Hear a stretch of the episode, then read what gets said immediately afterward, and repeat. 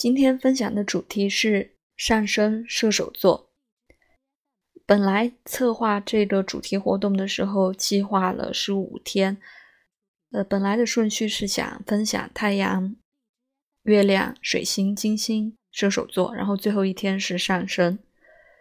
呃，因为是五天嘛，呃，就把主要的个人行星还差一个火星就介绍完了，然后加一个我认为比较重要的。我们的上升星座，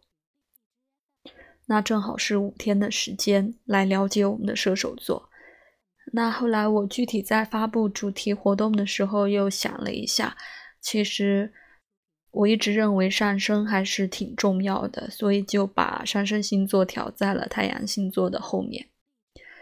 那像我们的太阳、月亮、水星、金星，这些都是我们的呃天空上的星体所落的呃。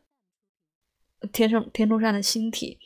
落射手座，那上升点呢？它不是一个星体，它是我们呃出生的时候地平线刚好在的位置，也是我们生命的起点。所以我觉得上升比较重要，而且现在随着占星学的普及，很多就是包括娱乐圈的明星，有一些自己在微博上或在访谈当中也会。说出自己的上升星座，呃，那就是我们现在占星学普及的一个一个结果吧。呃，因为我们平时看一些娱乐星座或者是一些星座运势，我们都是要参考我们的太阳和上升星座的。所以上升星座可能，呃，现在是大家除了十二星座之外，呃，比较熟知的一个星座。那因为对上升星座也有一些误解，比如说我三十岁以后就越来越是上升星座的样子，呃，其实这是一个误解。我之前在我的录的节目里面也也讲过，呃，为什么不能这样理解？那在这里就不多说了。你再重复一下，就是上升星座跟我们的出生时间很有关系，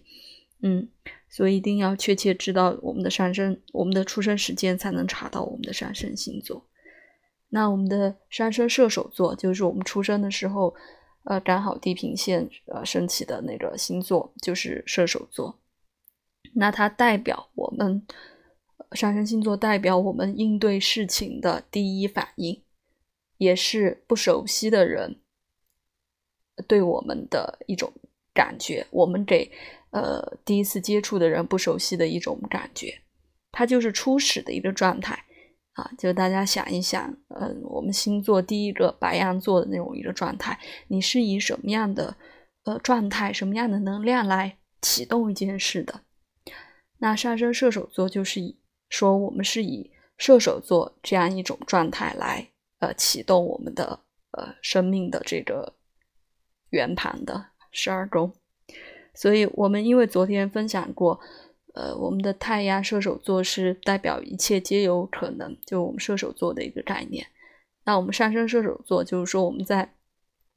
面对事情的第一反应的时候，都是会以一个比较开放的心态，就是会有很多种可能性。当然，这样也是一种变动的感觉。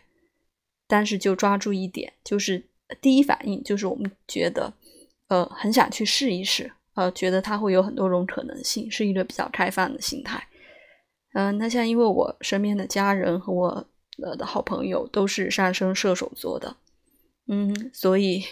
呃就我还比较有感受，就是呃给人不熟悉的人，给他们给人的感觉都是很比较大方的，比较外放的，比较容易呃接近的。那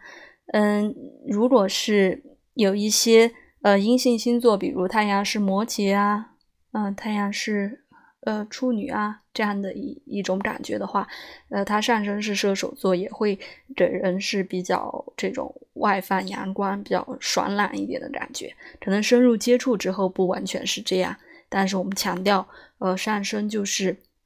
对事的第一反应，然后呃给人的第一感觉，就把握这个重点就可以了。那就一起来分享一下你的上升星座吧，你是不是上升射手座呢？来聊一聊。